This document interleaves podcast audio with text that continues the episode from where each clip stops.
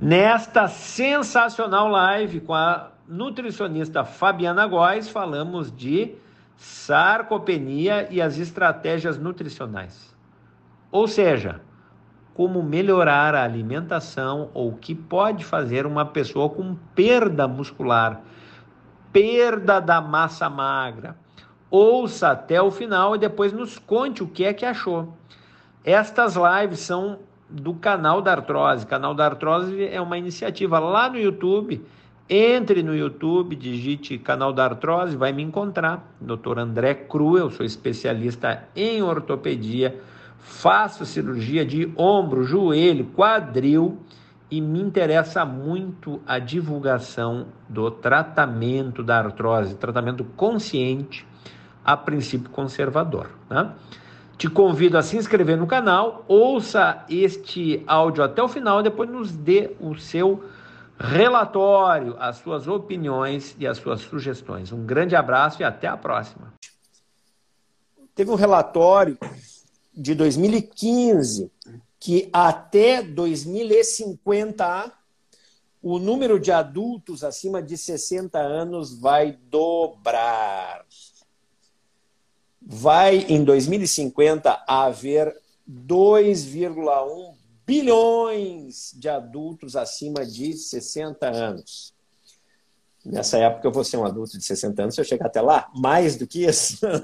então, por isso, o canal da artrose já se preocupa com a sarcopenia. Né?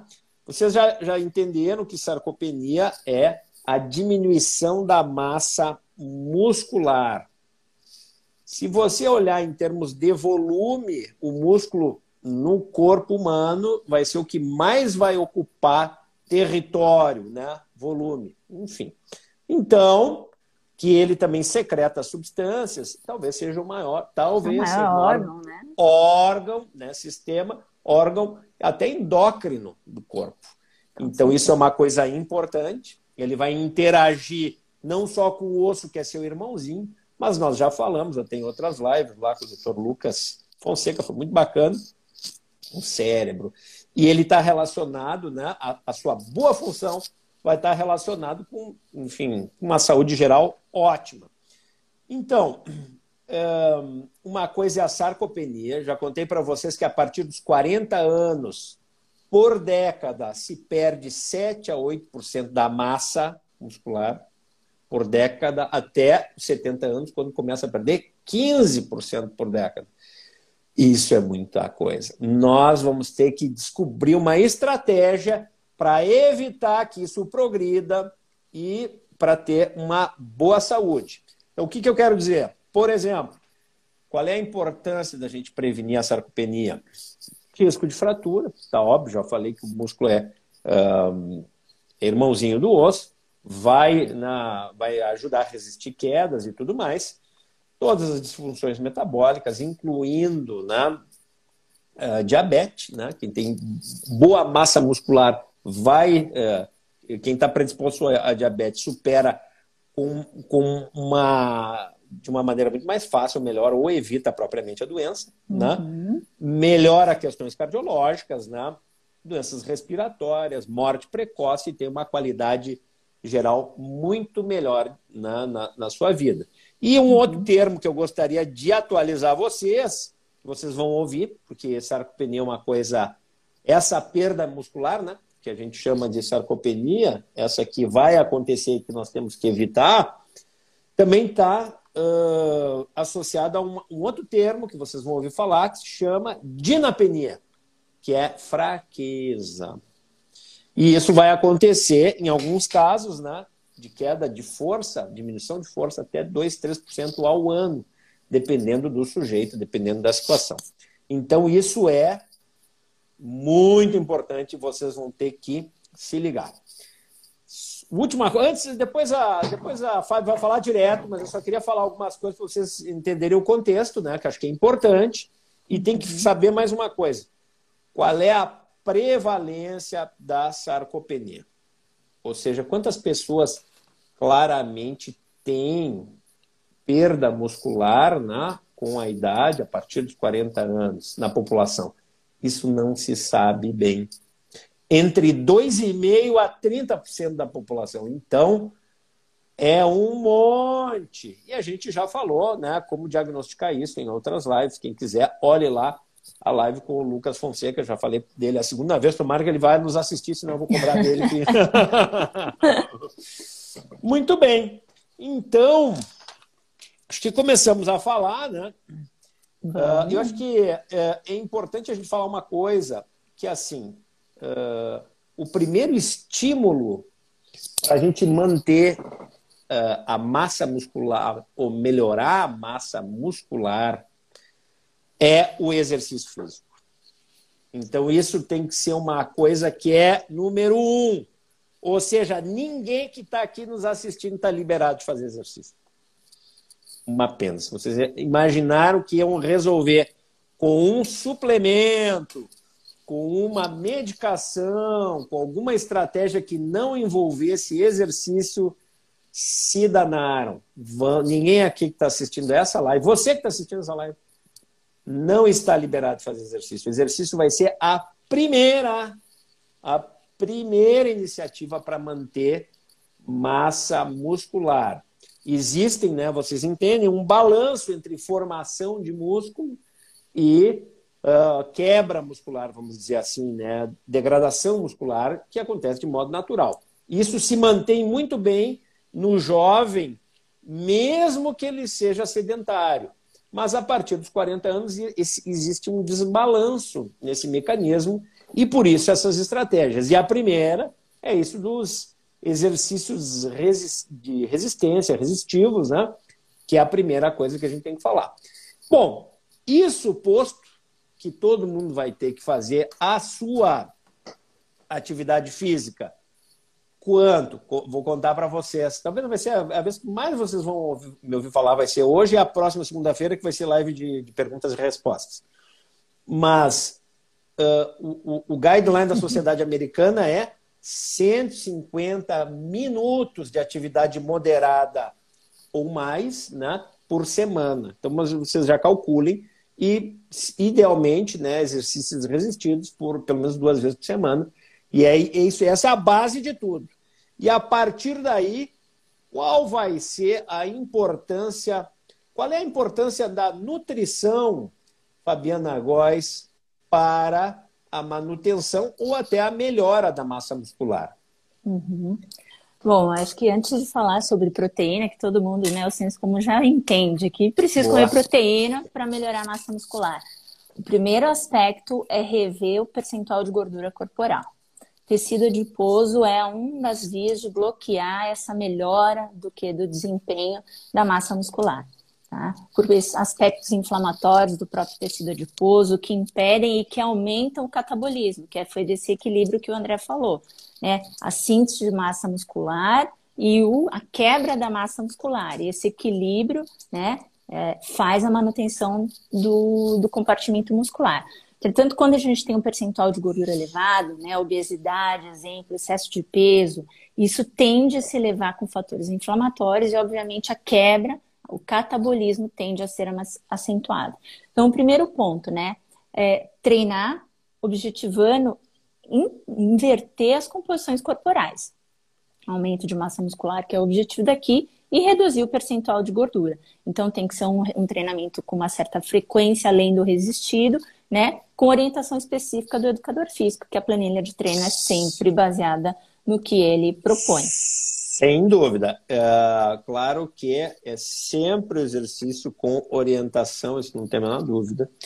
Mas a gente divulga o conhecimento porque tem pessoas que não têm acesso ao educador físico, né? Uhum. Muitos lugares tem. Eu vejo porque a gente, o canal da, da artrose está ficando muito popular e tem pessoas, pô, mas eu, eu, eu, eu vou falar com o fisioterapeuta. Oh, não tenho fisioterapeuta, doutor, me trato pelo SUS. Por isso que nós deixamos uma série de exercícios lá, básicos, que podem ser acessados por qualquer pessoa que tenha acesso à internet, que tenha acesso ao YouTube e que goste do canal da artrose. Essa vai lá, olha os exercícios, já pode começar a fazer para tratar a sua artrose. Né? Então, isso é uma coisa que, uh, que é importante. Uhum. Ó, a Dalva pergunta aqui, ó, já vou lançar a Dalva aqui para. A Dalva que cunhou o termo que O canal da artrose é o canal da boa notícia. Então, a Dalva pergunta se tem como recuperar o tempo perdido por falta de conhecimento? Uh, sim, acho que o primeiro ponto é o estímulo do exercício físico, sempre há tempo de retomar. E aliado à alimentação, isso a gente tem boas respostas. O que, que a gente poderia dizer que a alimentação pode trazer de bem específico? Além do, teu, do conteúdo de proteína, né? especialmente vai elevando com o passar do tempo, a gente vai envelhecendo e essa demanda por exercício, por proteína vai se elevando, né? a gente tem um aspecto, né? equilibrar as quantidades de proteína ao longo do dia, não focar num único momento para comer, que é depois de um exercício, tá? Adequar muito bem a suplementação de aspectos como vitamina D, né, ômega 3. A gente tem, obviamente, a fala sobre alguns específicos, como whey e creatina, que a gente vai desenrolar aqui na live, mas são dois recursos ergogênicos extremamente válidos no momento de repor, a, de, de tratar a sarcopenia.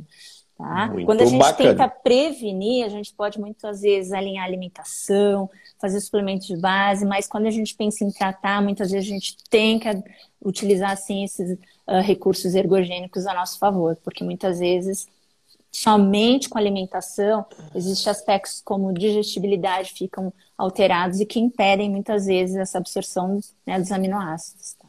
Muito bacana. Eu vou voltar um passo atrás.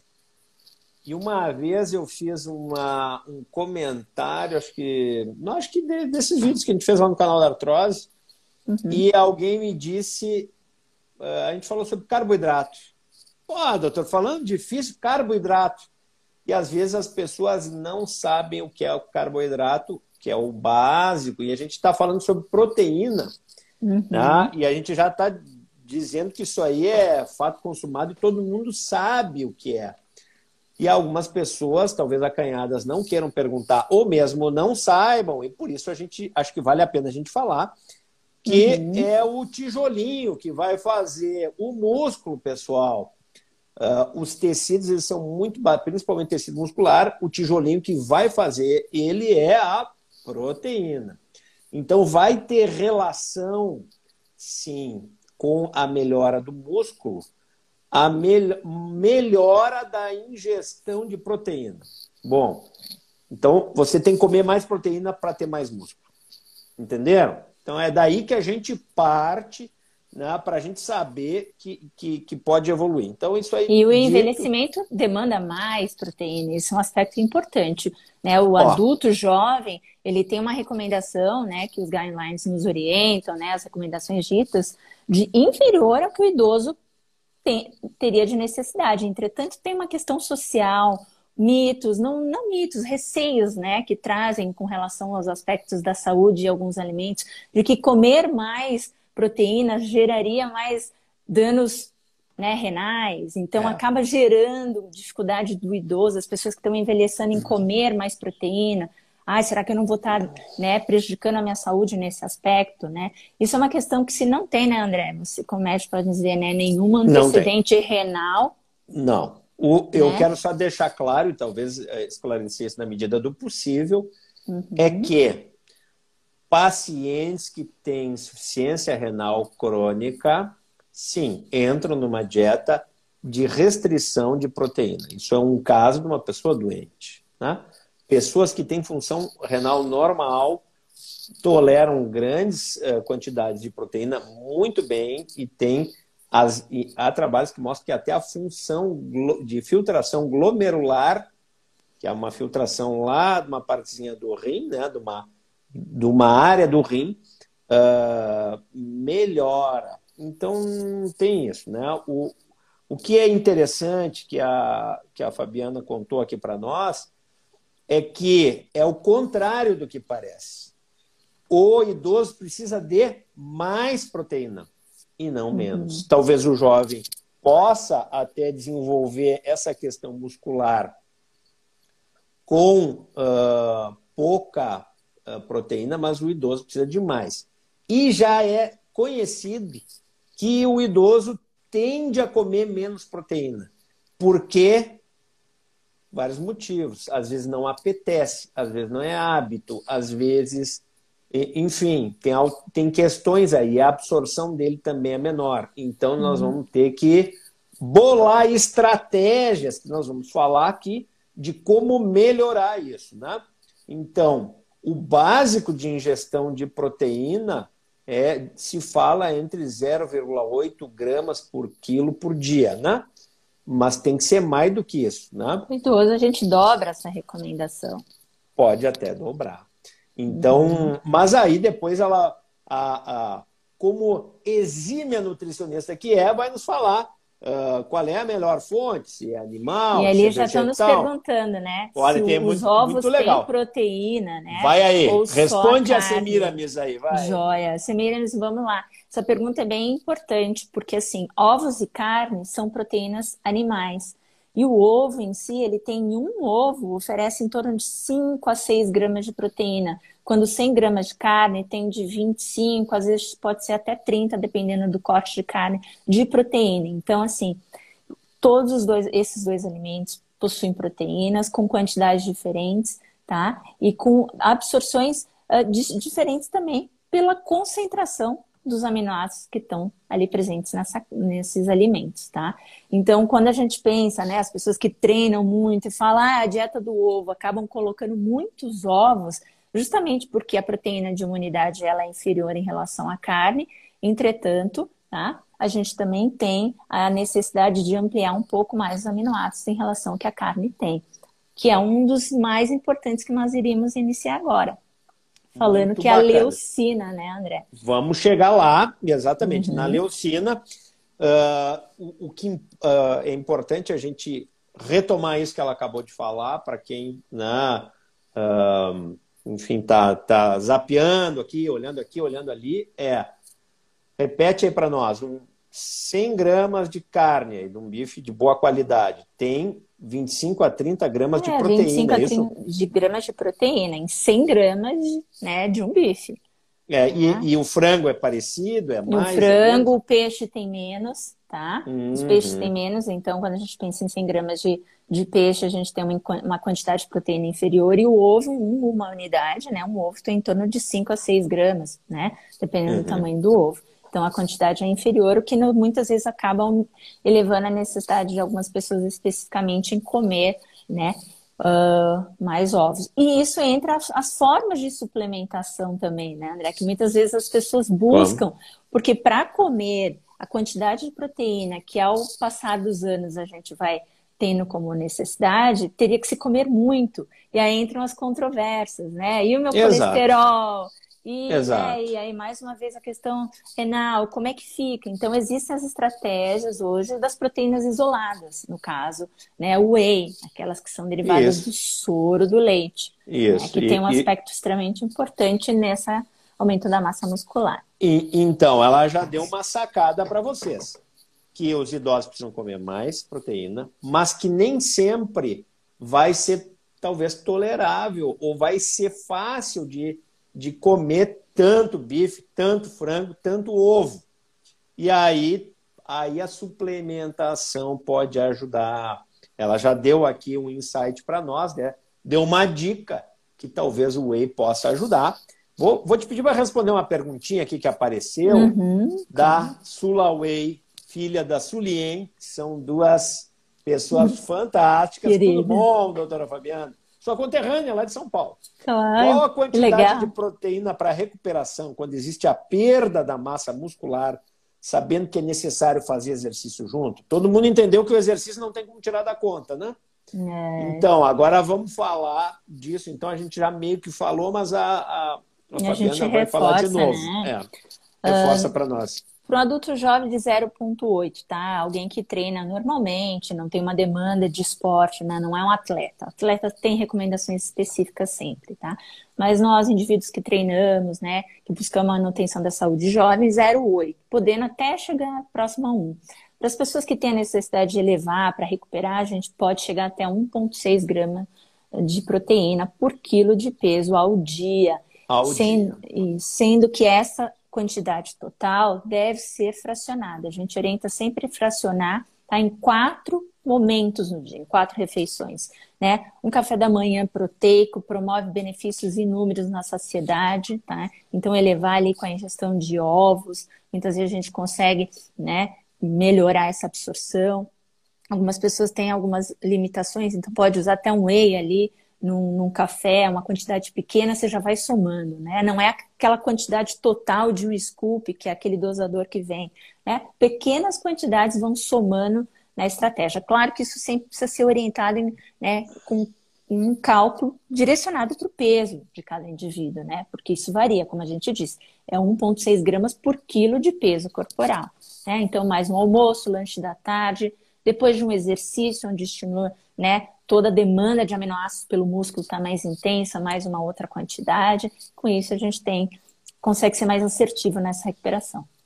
Muito bacana. Então vocês já entenderam que até depois do exercício pode ser útil, que a gente deve esse montão de proteína né, até no, na, na, no paciente mais idade, 1,6 gramas por quilo de peso ao dia, deve ser de preferência fracionado uhum. em quatro refeições. É isso aí, né, isso Fabiana? Aí.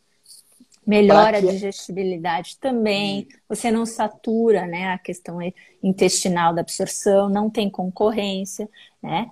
E aí poderiam me perguntar, mas qualquer proteína, eu posso comer proteína vegetal, proteína animal, posso comer os feijões? Calma aí, calma ah, aí. Agora, agora vem a outra pergunta. É, eu, eu, eu, acho que eu vou começar a mandar a pauta para a Dalva.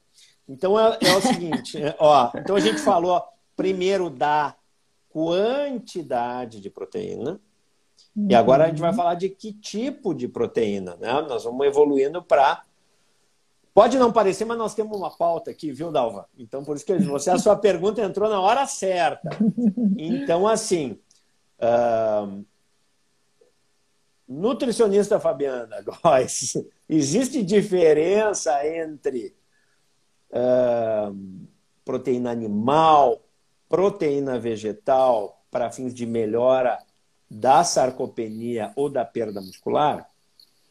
Sim, tem.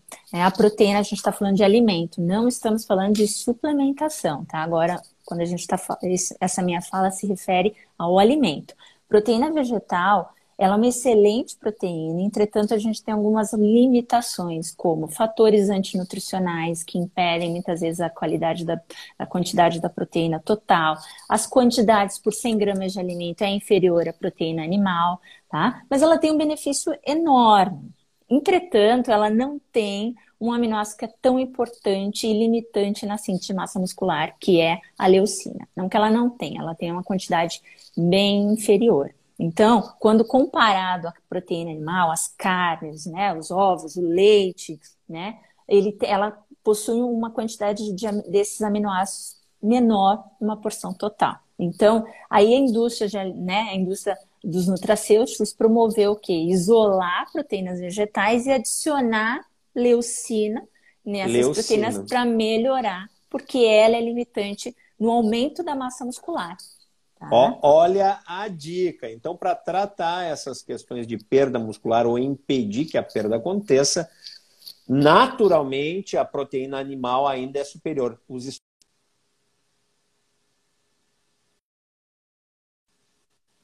Uh, a explicação é essa. A proteína vegetal tem menos leucina e tem esses outros fatores que às vezes impedem a absorção e não são tão disponíveis. Né?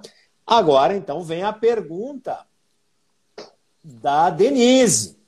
A Denise diz assim: tenho 60 anos, perdi, imagino que perdi, perdi 8 quilos sem explicação. Não gosto de proteína animal. O que fazer? Denise, a primeira coisa é consultar um médico. Perda de peso sem explicação tem que ser avaliada. Ponto final. Então, isso você tem que descobrir por que, que perdeu. Uh, por que, que isso é importante? Porque às vezes pode ter algum pequeno sangramento no intestino, às vezes pode ter alguma coisa, uma doença infecciosa, alguma outra coisa que você não sabe ou não recebeu o diagnóstico ainda. Então você vai sinceramente, a melhor coisa que você tem que fazer é procurar um médico. Né? Uh, se não gosta de. Aí é outra situação. Aí você sai da questão clínica e descobriu que a perda de peso tem outros motivos, né? Questões de Covid, uh, tantas pessoas estão perdendo familiares, né? As pessoas, uh, puxa, estão com dramas né? pessoais, e aí por isso perdem peso. Bom, daí a explicação é essa, né? Como impedir essa progressão de perda de peso? Bom, especificamente da massa magra, e agora a gente está falando desse lado só um, da massa magra em si, da, da, da, melhora muscular. Aí, bom, se não gosta de proteína animal, qual é a estratégia? Uh, Fábio, por favor.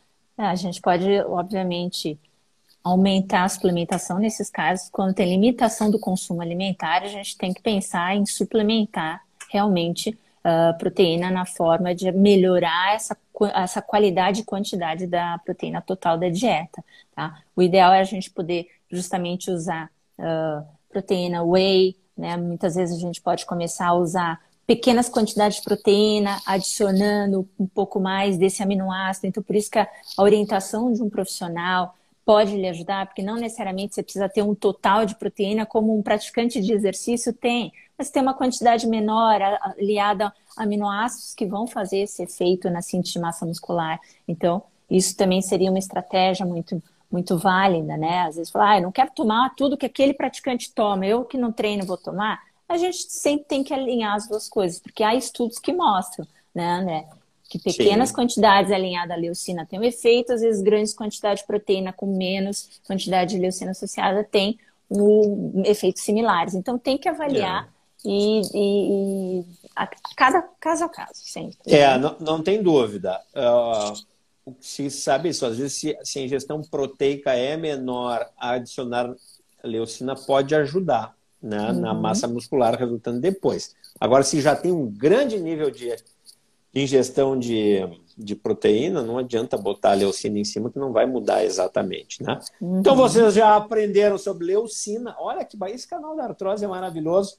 Convido vocês a assinarem, inscreverem-se no canal da artrose. Acho que um dia a gente podia até fazer um curso sobre isso, né, sobre sarcopenia. Vamos fazer, Fabiana? Vamos. Vamos fazer ano que vem. Nós já temos, já temos coisa aí na, no nosso prato para desenrolar, né? Mais adiante a gente vai fazer um curso ainda esse ano, a gente faz alguma coisa. Né? Uh, nós temos aqui, ó, é, levedo de cerveja substitui a proteína? Não, a quantidade é muito pequena, ela não consegue ser o suficiente para contemplar o que nós precisamos.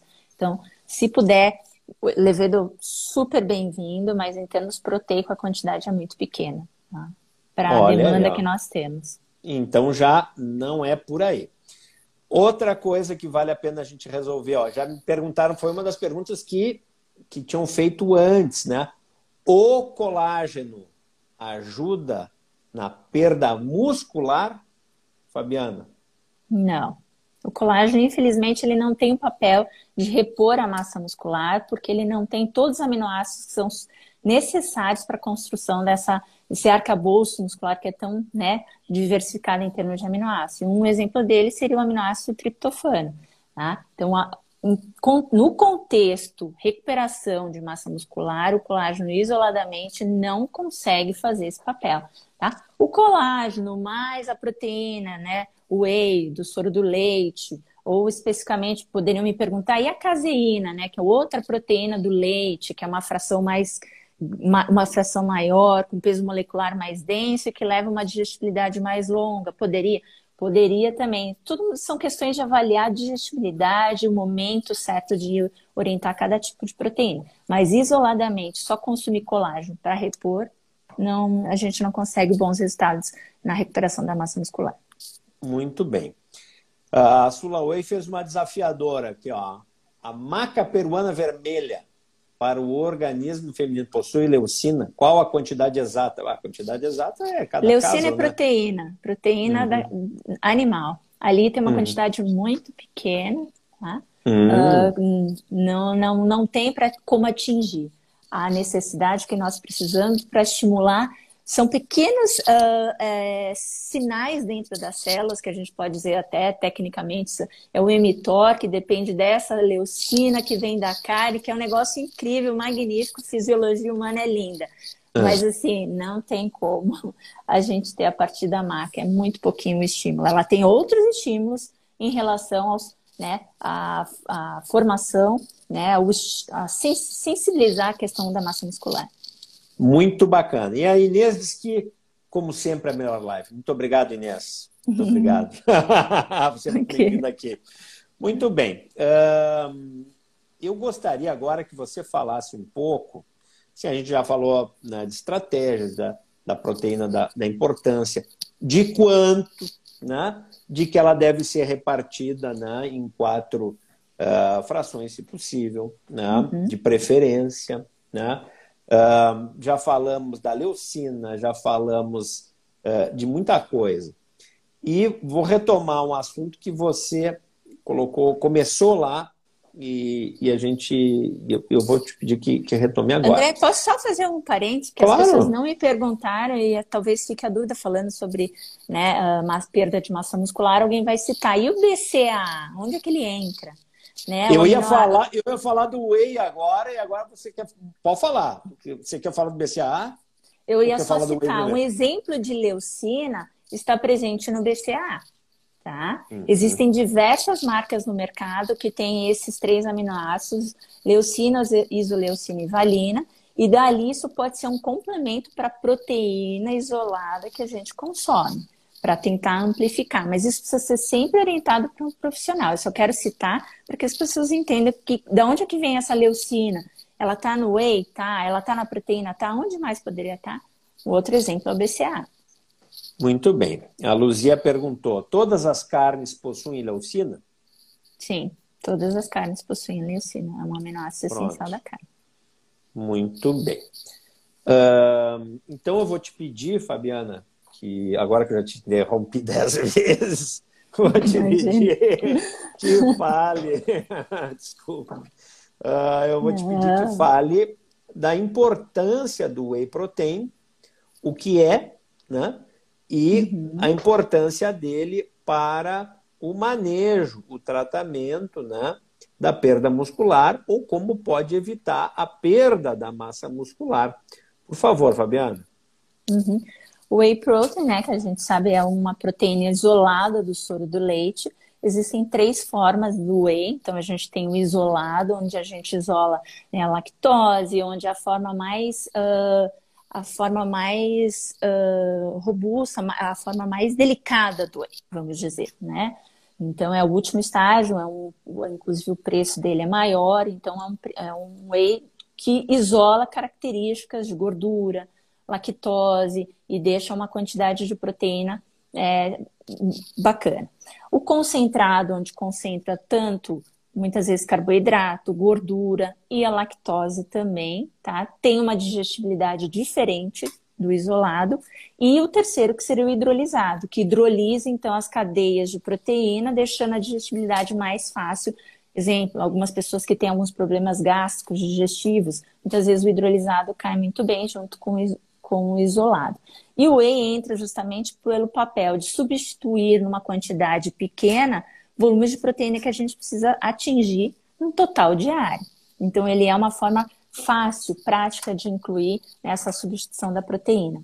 Tá? Então, a gente faz o uso muitas vezes, porque, inclusive, a liberação desses aminoácidos ocorre de forma mais rápida pelo organismo depois de uma sessão de treino. Tá? Então, a gente pode muitas vezes incluir como uh, opção ali também nessa recuperação da massa muscular. Muito bacana. Então, tem toda a questão da praticidade de você poder agregar em vários momentos, né? Depois de um uhum. treino, por exemplo, né? E, uhum. e ele pode ser melhor digerido. Então, é uma, ferra uma ferramenta utilíssima aí, né? no, no dia a dia, né? Mas uhum. é, isso aí eu, eu, sempre acho melhor orientado por um profissional da nutrição. Né? Eu acho que é o, é o que faz mais sentido, né? É, Mas, enfim. precisa estar tá em sinergia com o contexto de treino, de boa alimentação. Não adianta tomar whey e aumentar o consumo de açúcar. Você faz um efeito anabólico, justamente porque ser ergogênico, então ele vai estimular o ganho de massa muscular, então ele entra nas vias anabólicas. Você toma whey e come açúcar e come produtos, né, muito álcool, enfim, você vai estar favorecendo também o ganho de percentual de gordura. Aí o whey perde é, seu efeito. Por isso que ele tem que ser bem é. Então, ou seja, né? Não adianta fazer tudo errado, tomar whey e aí vai engordar mais. Pronto. É, pronto, não, pronto falei. Não faz sentido. É, pronto, falei. isso Bom, aí. colágeno melhora a musculatura, nós já falamos.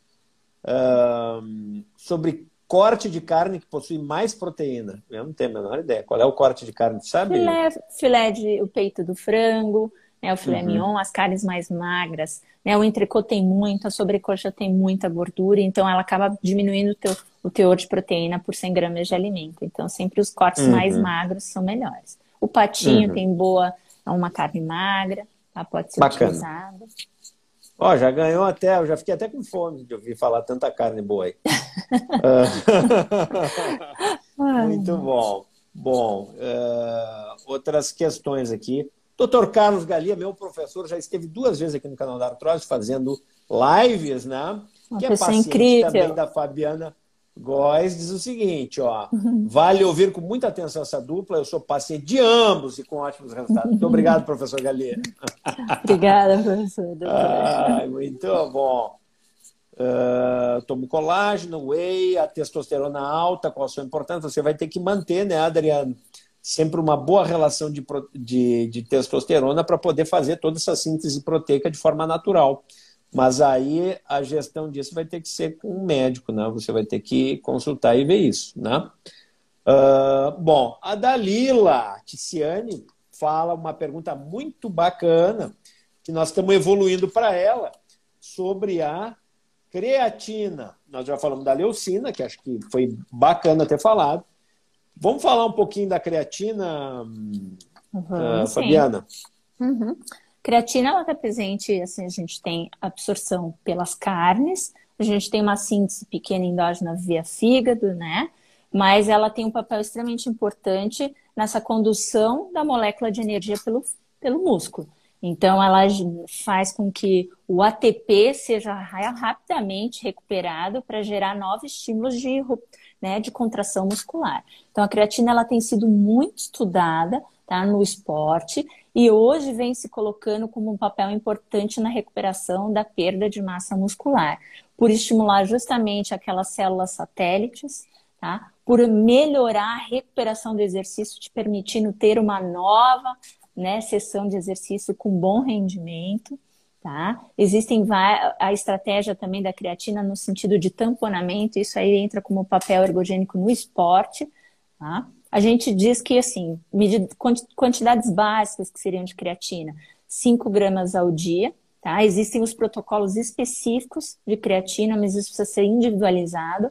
Ela tende a manter uh, líquido no conteúdo intramuscular, Tá? Importantíssima boa ingestão de água, tá? desde que, como né, o André já disse, não tenha outros antecedentes renais, ela é segura desde que seja bem conduzida no contexto uh, da dieta. Muito bacana.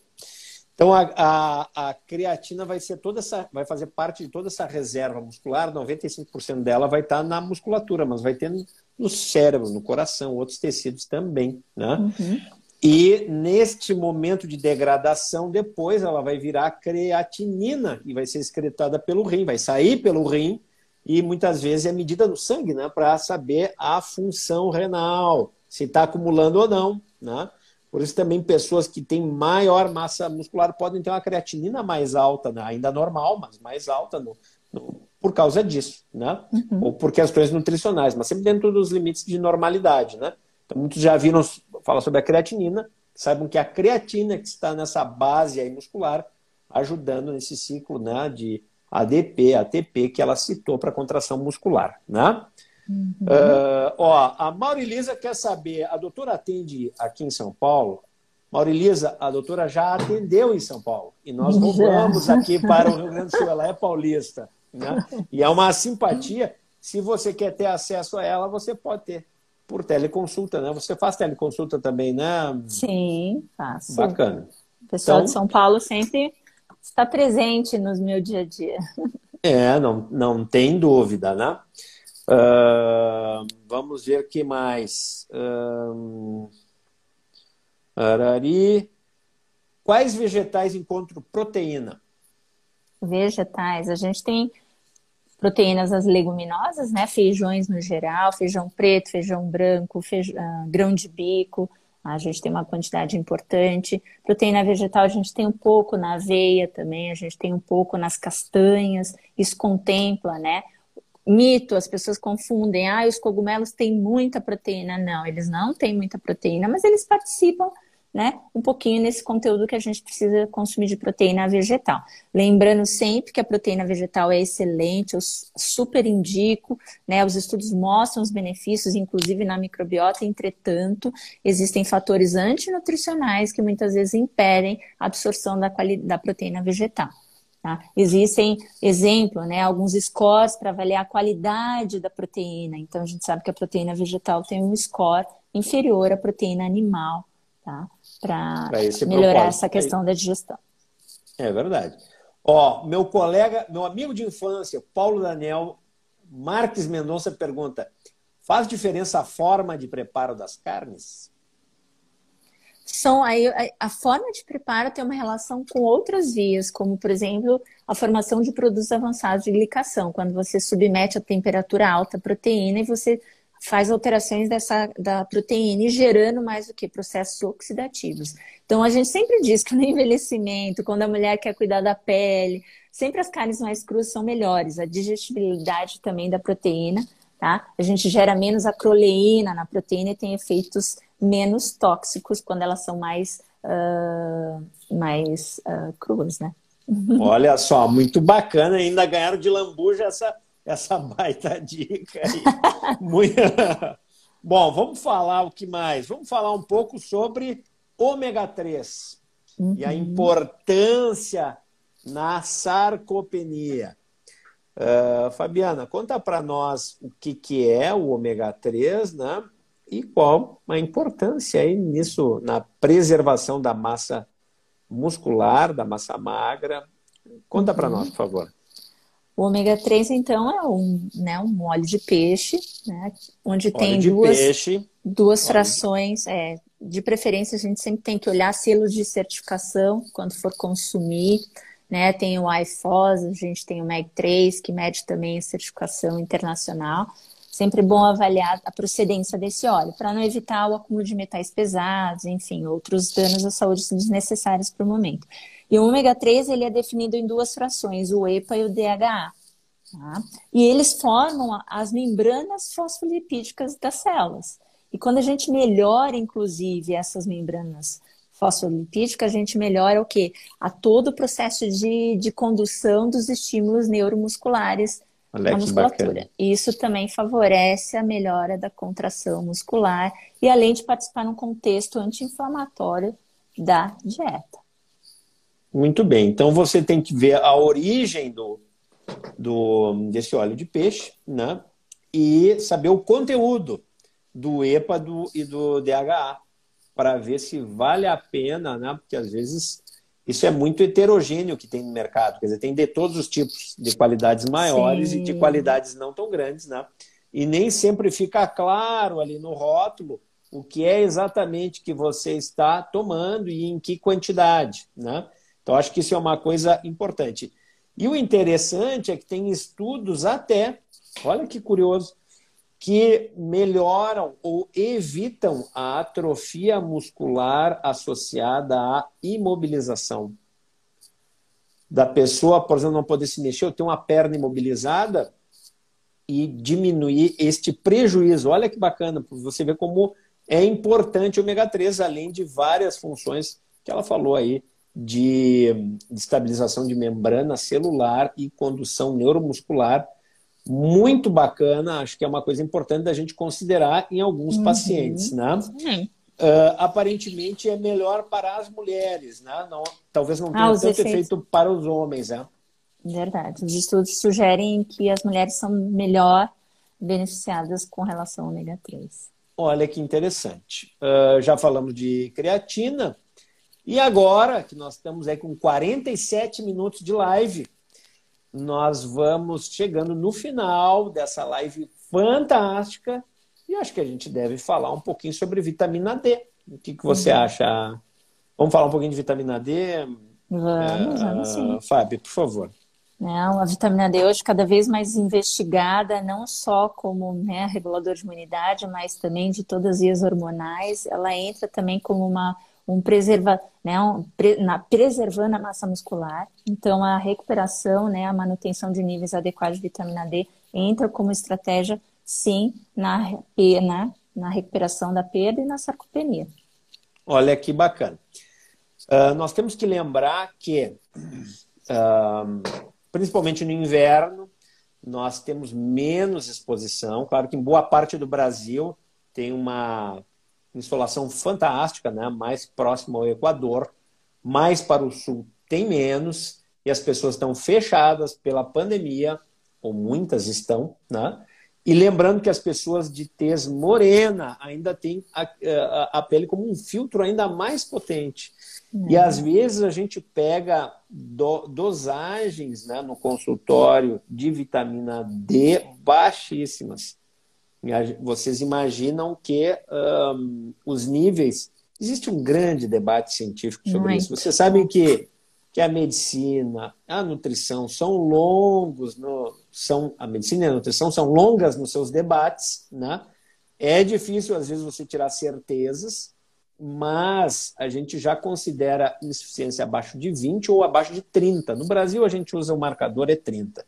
E eu já encontrei moças professoras de, de uh, educação física, 20 anos, de tez mais morena, aqui em Bento, por exemplo, 8 de vitamina D. Então. Muito baixa, né? Muito baixo. Então, ela vai regular toda essa função que envolve o osso, tipicamente, né, do metabolismo do cálcio, a associação com o hormônio da paratireoide, não falei tireoide, eu falei paratireoide, que está do ladinho, né? Como se fosse o H nas pontinhas do H, né? E vai ser importante na manutenção da saúde muscular. Entendendo que a evidência mais robusta que tem é tratar a insuficiência, ou seja, de 30 para cima, né? Mas não quer dizer que quanto mais melhor para este fim né, acompanhamento e tratamento de sarcopenia. Não quer dizer que 70 vai ser melhor do que 30.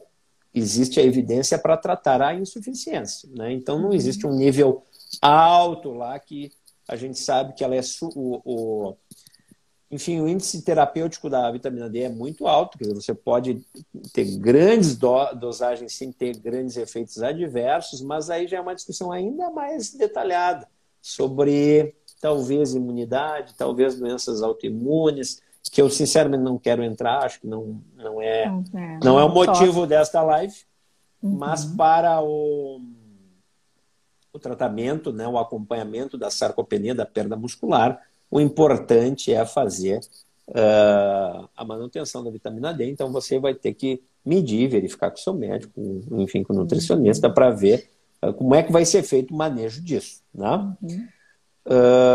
Sempre lembrando, é um veículo oleoso, é uma vitamina lipossolúvel, tá? Sempre consumida, de preferência com alimentos ricos em gordura, que facilitam a absorção. Né? As uhum. pessoas às vezes perdem essa informação, que é um detalhe que faz muita diferença na melhora da, da suplementação da vitamina D.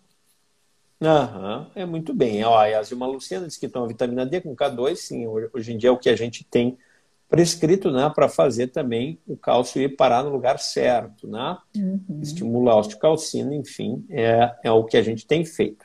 O valor eu já falei para Marilu, que isso é variável, né, conforme o caso, mas a gente tem que, para fins de uh, sarcopenia, perda muscular ou manutenção da musculatura, é tratar a insuficiência. Né?